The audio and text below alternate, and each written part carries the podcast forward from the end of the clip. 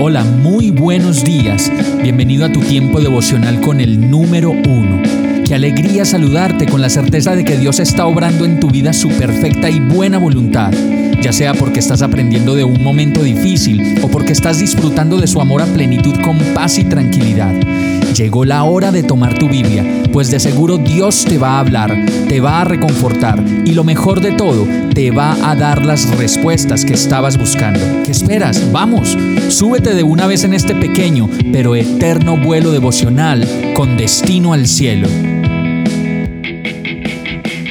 Y el mensaje de hoy se llama Demuestra el amor. O sea, 6.6 dice, quiero que demuestren amor, no que ofrezcan sacrificios, más que ofrendas quemadas, quiero que me conozcan. La palabra nos manda que vayamos y aprendamos el significado del amor. Y eso significa en las palabras de Mateo que tengamos compasión los unos por los otros. Y que además de ello entendamos que Dios no necesita sacrificios de nuestra parte. Pues si esos sacrificios solo se hacen por comprar algún lugar en el reino de los cielos, la misma palabra dice que no tiene precio y que no se puede comprar el cielo y la salvación con mercados y obras de caridad cuando en realidad no conocemos nada de Dios.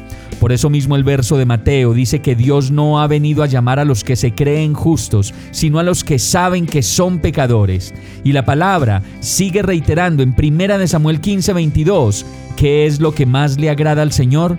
¿Tus ofrendas quemadas y sacrificios o que obedezcas a su voz? Escucha, la obediencia es mejor que el sacrificio y la sumisión es mejor que ofrecer la grasa de carneros. La rebelión es tan pecaminosa como la hechicería y la terquedad, tan mala como rendir culto a ídolos. Por eso el mensaje más claro de salvación es como lo dice el verso de Oseas, quiero que demuestren amor, no que ofrezcan sacrificios, más que ofrendas quemadas, quiero que me conozcan. Vamos a orar. Amado Dios, necesito conocerte. Hoy me doy cuenta que no sé nada de ti, de tu palabra y de tu gracia. Perdóname Señor, acércame a ti.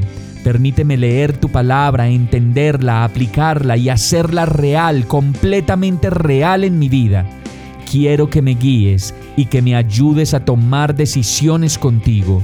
Hoy vengo a ti rendido y consciente de que solo tú me puedes ayudar a ser la persona que tú quieres que yo sea.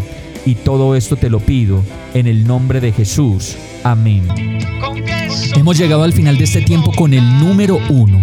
No te detengas, sigue meditando durante todo tu día en Dios, descansa en Él, suelta los remos y déjate llevar por el viento suave y apacible de su Santo Espíritu.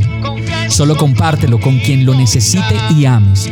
Hoy, de la mano de Dios, todo será un gran día. Para más información visita nuestra página www.iglesiabierta.com o llámanos al 313-334-0116. Oramos y rogamos para que cada día te enamores más de Dios y para que no pares de pasar todo tu tiempo con el número uno